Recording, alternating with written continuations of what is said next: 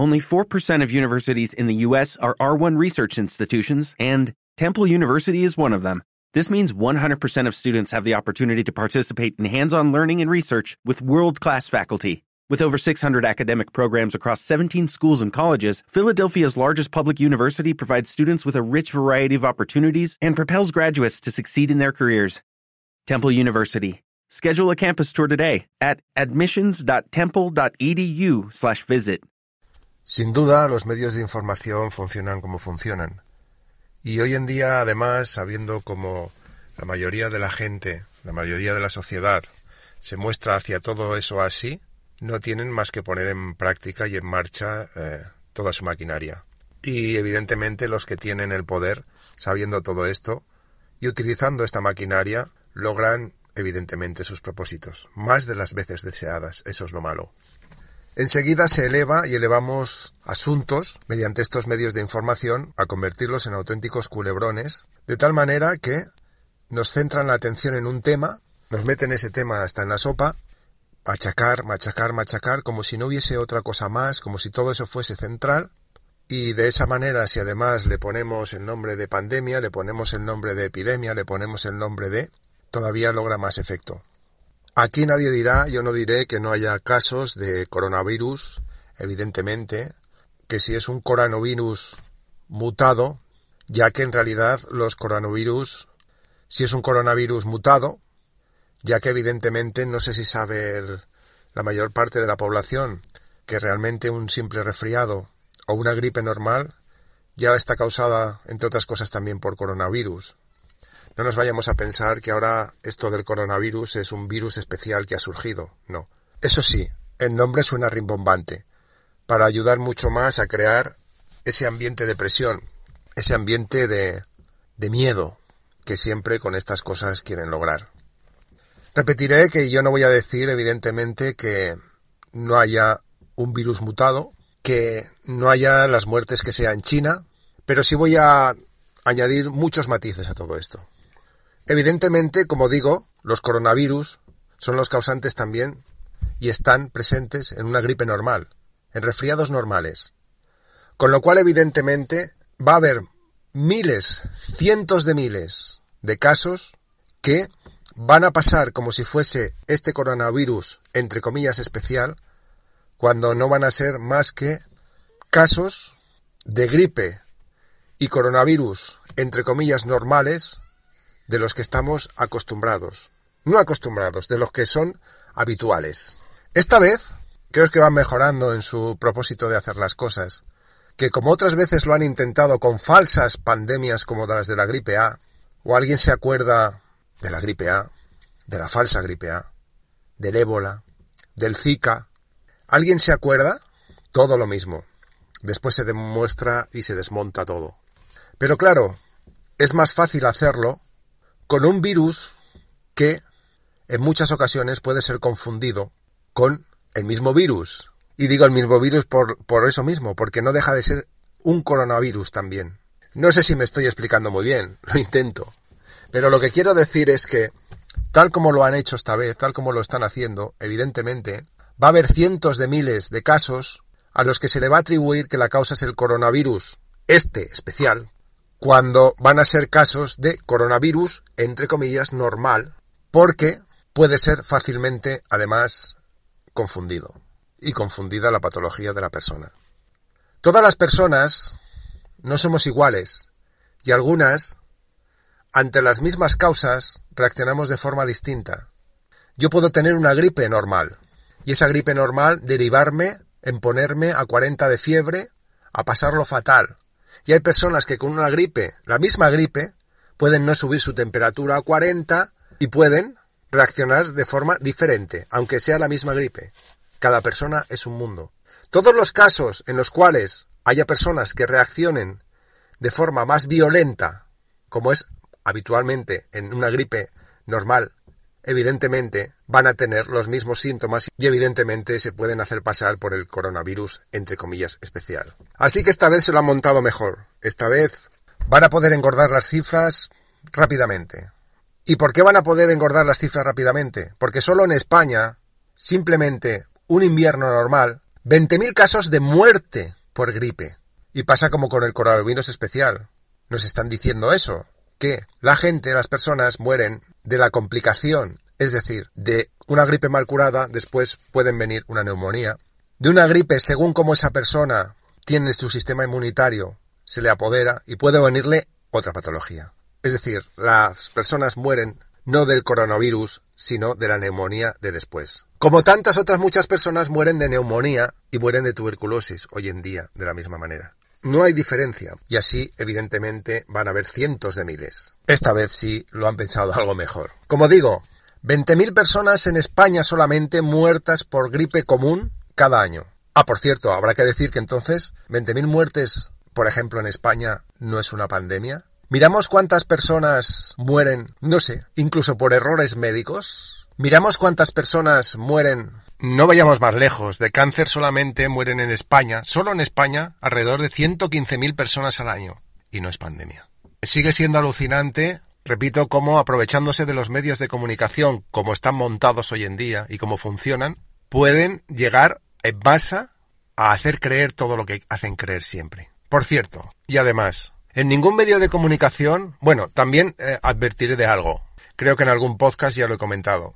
Yo no veo la televisión, no escucho la radio. Sí leo, leo periódicos, leo artículos, me informo por otras vías y puedo estar cometiendo un error en esto. Eso sí, lo advierto. Seguro, con total seguridad no lo puedo afirmar porque me faltan esos otros medios.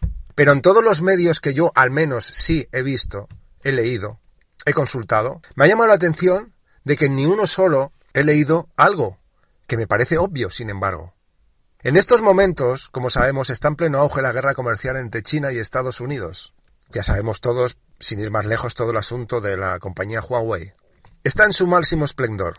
¿Es mucha casualidad o no es casualidad que surja ahora todo esto en China, cuando nunca ha pasado algo así proveniente de China? ¿No es una buena manera de hundir comercial o intentar hundir comercialmente a un país? ¿De fastidiarle todas las exportaciones? Ya se están planteando muchas empresas aquí en España y está sucediendo que ya las empresas chinas estos días empiezan a no mandarles productos por la restricción debido a todo esto. Pero es que hay empresas también que están empezando a no querer ya los productos.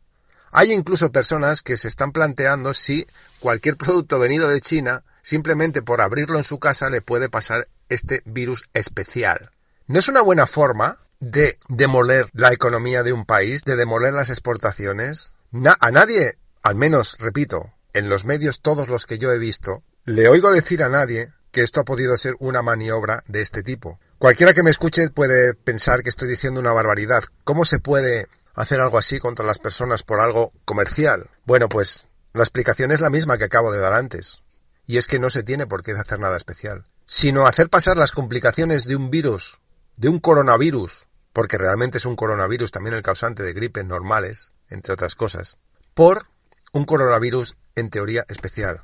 Porque entonces, si asumimos que todos los cientos de miles de muertos que nos puedan llegar a decir se hubiesen dado igual sin ese coronavirus especial, ya estaríamos hablando de que en realidad no se ha causado todas esas muertes con ese virus especial, sino algo más cerca de mucho tipo de normalidad. Pero sin embargo, el resultado sí sería hundir la economía de un país, cuando además se está en semejante guerra comercial.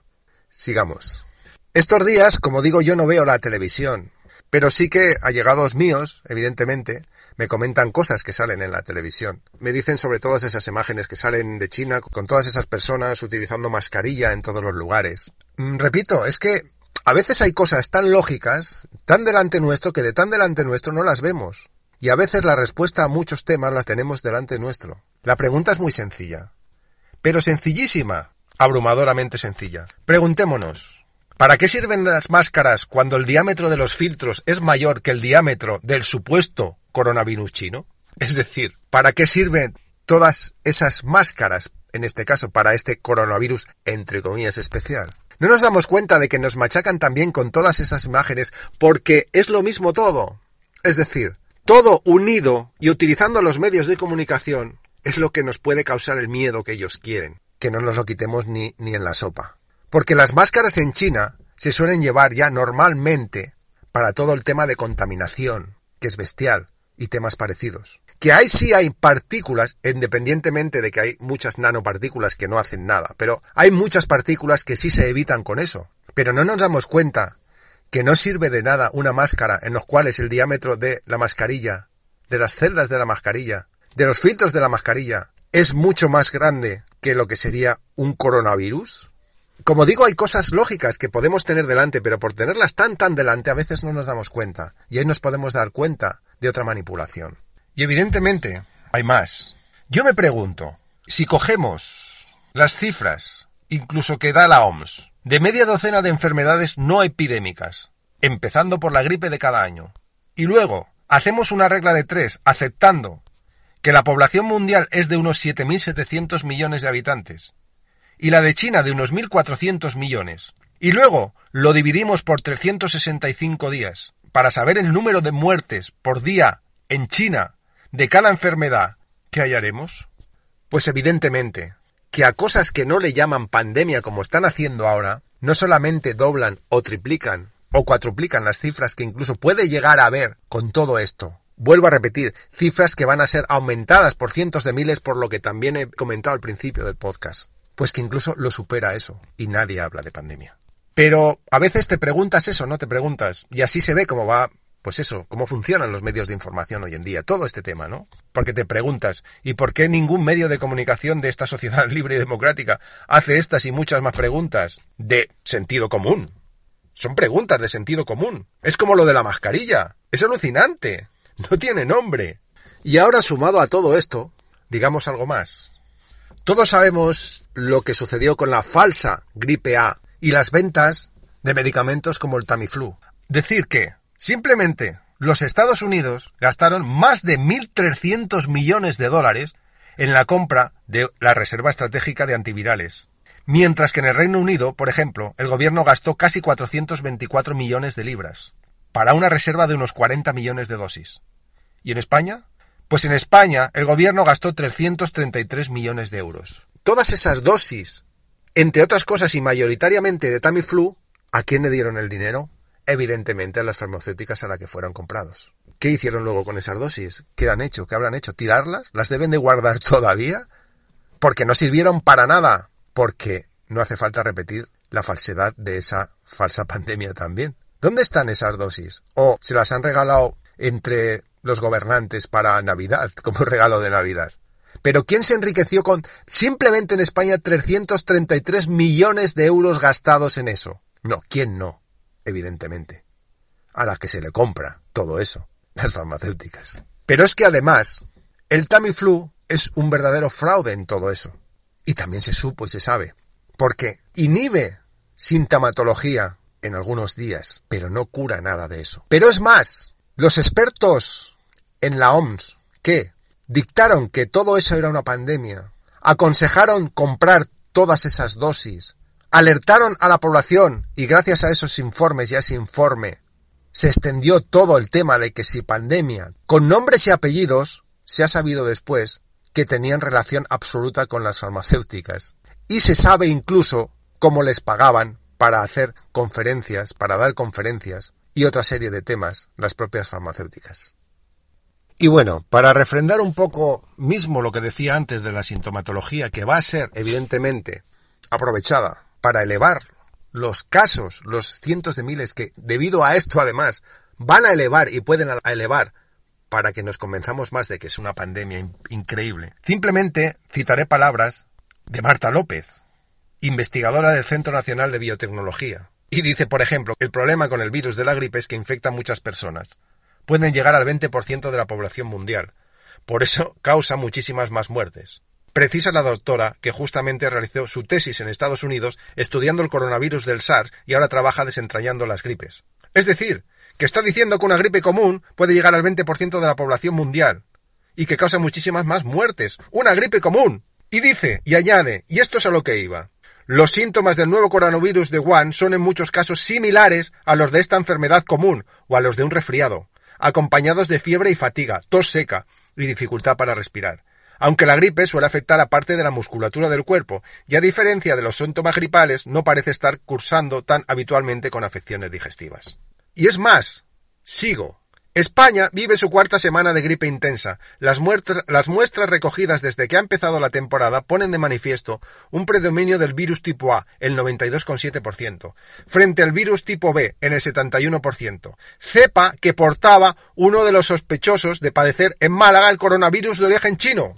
Y continuando. Desde el inicio de la presente temporada de gripe en España, la letalidad en los casos graves en hospitales es del 11,5%, concentrándose el 76% de los casos en los mayores de 64 años. El 63% de las defunciones fue en hombres, según el sistema de vigilancia de la gripe. En el caso del coronavirus de Wuhan, la letalidad en los casos graves es similar, la OMS ha señalado que hacia un 10% de quien desarrolla una neumonía grave por el coronavirus nCoV muere, y uno de cada cuatro casos es severo.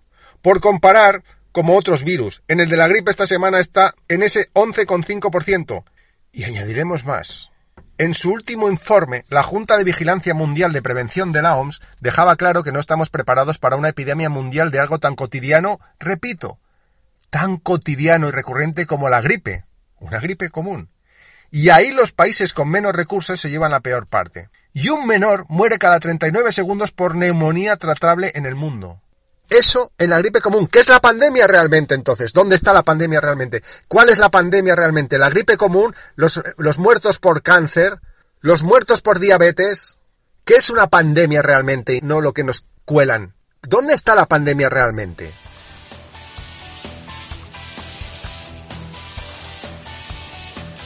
Acabas de escuchar Punto de Vista, un espacio de opinión muy personal.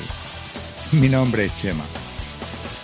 Vías de contacto, las mismas cajetillas de comentarios en iVoox, si así te va bien. Y un correo, chema.devista.gmail.com. Y gracias por la escucha. Nos oímos.